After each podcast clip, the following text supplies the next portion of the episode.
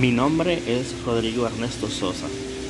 En esta actividad analizaré la sentencia de inconstitucionalidad número 33, año 2012, emitida el 24 de octubre del año 2014 por la Sala de lo Constitucional de la Corte Suprema de Justicia de El Salvador.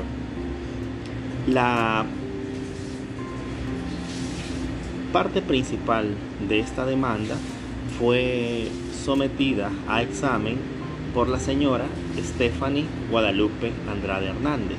Ella es la abogada de algunas empresas farmacéuticas que demandan a la Asamblea Legislativa por la emisión y la aprobación de la ley de medicamentos en El Salvador. En cada una de estas intervenciones se le da lugar para que se exprese a la Fiscalía General de la República, para que ésta, en su calidad de representante de los intereses del Estado, se pronuncie respecto a la demanda y al contenido de esta. Pues bien, la licenciada Andrade Hernández pide a la Sala de lo Constitucional que se declare que se expulse del ordenamiento jurídico, es decir, que se declare inconstitucional los artículos 3, artículo 4, letra E, D, F, K, M, P, el artículo 23, el artículo 58, 65 y 99 de la ley de medicamentos, pues considera que riñe con los mandados en la Constitución de la República. Específicamente en lo contenido en los artículos 23, 37, 68, 69 y 52 de la Constitución. Es decir, los artículos señalados de la ley de medicamentos violentan, según la licenciada Andrade Hernández, a estos artículos 23, 37, 68, 69 y 52 de la Constitución. Una de las primeras cosas que señala es que la Dirección General de Medicamentos no debe existir, puesto que ya las atribuciones de vigilancia de los medicamentos y la farmacéutica se encuentra eh, destinada, se encuentra ya atribuida al Consejo Superior de la Salud Pública. Así que manifiesta la licenciada Andrade que la creación de una Dirección General de Medicamentos es una función doble, una creación de una institución que no debería de estar, puesto que estas atribuciones ya las tiene el Consejo de Seguridad Pública. También, entre sus alegatos, la representante de las farmacéuticas dice que en el artículo 4 de la ley de medicamentos aprobada por la Asamblea, el el seguro social es parte de la Dirección General de Medicamentos y dice que riñe esta ubicación del seguro en la dirección puesto que eh, no va a ser imparcial al momento de establecer los precios de los medicamentos a utilizar, ya que el Seguro Social utiliza varios medicamentos y puede hacer alguna especie de preferencia o criterio no tan imparcial al momento de establecer el control o la sujeción de los medicamentos a aprobar. También señala que no se puede realizar un control sobre una actividad comercial individual, es decir, los medicamentos son eh, un producto que debe someterse básicamente a las reglas del mercado, de la oferta y la demanda. Por su lado, la Asamblea Legislativa contesta que el seguro, en primer lugar, no busca lucro, así que, al contrario, es parte de la red de seguridad pública de El Salvador, así que no tiene ningún problema con someterse o estar o formar parte de la Dirección General de Medicamentos. También en otro de las aspectos que señala la parte demandante, dice que la prohibición de médicos en farmacias no, si bien puede tener cierta contradicción con el derecho al trabajo, lo que se busca es que estos médicos no utilicen o no, o no refieran medicamentos de la farmacia en la que trabajan de manera arbitraria. Básicamente la, asamblea en ese punto sí, sí hay una contradicción, puesto que en el artículo 23 de la ley de medicamentos prohíbe que médicos o enfermeras o especialistas o odontólogos trabajen en las mismas farmacias.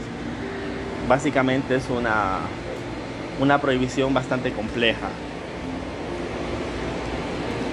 El fiscal interviene posteriormente, puesto que la sala le da la palabra y el fiscal dice que sí, que piensa que la Dirección General de Medicamentos em, no debería existir porque ya está la dirección, el Consejo de, Salud Pública.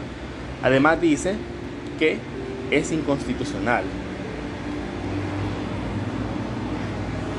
Entre otras cosas, que la función de esta nueva dirección de medicamentos es excesiva en sus atribuciones, puesto que limita precios y regula precios que están en el libre mercado. Pues bien, después de los alegatos del demandante, de las asambleas legislativas como demandada y del fiscal general, la sala empieza a realizar sus consideraciones. Uno, hace un llamado a la denunciante, a la licenciada Andrade, y le dice, le aclara que si bien la libertad económica y la libre empresa son derechos, estos no son irrestrictos y mucho menos cuando hay un bien protegido superior como es la salud pública. Basa este fundamento en el amparo 380-2003 y la inconstitucionalidad 24-2013. Es decir, ya hay antecedentes de la sala en los que aclara que si bien la libre empresa y la, el derecho a la propiedad y la libertad económica son derechos fundamentales, no son absolutos.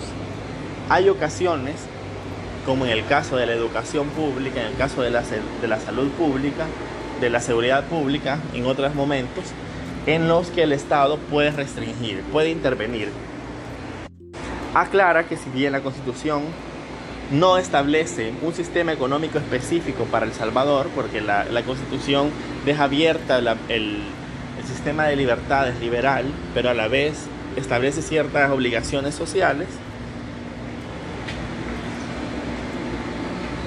no interviene en qué tipo de modelo económico se va a tomar, pero sí deja claro que hay ciertos momentos en los que se reserva la facultad de intervenir, como en estos casos de salud o seguridad pública.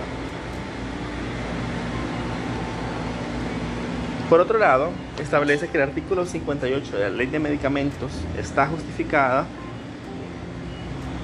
por el interés social, es decir, la, el interés general. El artículo 58 lo que, lo que básicamente establece es las atribuciones de control de precios mediante un mecanismo más o menos objetivo e imparcial. Esta Dirección General de Medicamentos establece un techo y un punto bajo de lo que serán las ganancias de las empresas. Esto evitará el abuso, la especulación supuestamente en, la, en establecimientos de salud. Dicho esto, la abogada Andrade dice que es imposible que el Estado se meta en lo, privado, que no puede establecer techos, que no puede establecer eh, límites de ganancia. Y la sala de lo constitucional de entrada le dice, por tratarse de un aspecto de salud pública, derecho colectivo, derecho social de salud pública, sí lo puede hacer. Así que básicamente eh, sobreseer, en este caso es eh, exculpa, por decirlo de una manera, evita la responsabilidad, quita la responsabilidad a la Asamblea Legislativa diciendo que, que efectivamente no hay violación a derechos constitucionales. Por último, la sala resuelve Que sí es inconstitucional el artículo 23 de, de la ley de medicamentos, puesto que no se puede prohibir a las farmacias contratar médicos que den consulta en las mismas farmacias. Esto violenta el derecho al trabajo, el derecho a la libre contratación y la libertad de los consumidores que tal vez en una emergencia pueden ir a una farmacia y en ese momento quieran ser atendidos porque se sienten muy mal, para ver si se los remiten a, a una urgencia, etc. Así que dicen, no puede restringir que trabajen médicos en las farmacias. Esa parte, el artículo 23 de la ley de medicamentos lo declara inconstitucional. También declara inconstitucional el artículo 79, literal B, que también tiene que ver con la prohibición porque sanciona la contratación de médicos en farmacia. Dice, no, eso no lo puede hacer, ahí no se meta. Por otro lado, dice que sí son constitucionales la creación de la Dirección General de Medicamentos, puesto que es un, un tema que sí puede ser tratado por el Estado, que no hay problema con que interponga o establezca techos en el establecimiento de precios, que no hay vulneración a la libertad económica por controlar o vigilar la actividad de creación o de producción y mercantilización de medicamentos. En otras palabras, eh, la sala de lo constitucional establece un límite a los derechos individuales de libertad económica, de libertad de empresa y restringe estos derechos individuales, haciendo saber que no son absolutos, que no son irrestrictos y que hay una obligación estatal de vigilancia en pro de los derechos sociales. Este es el análisis de la sentencia. Espero les sirva.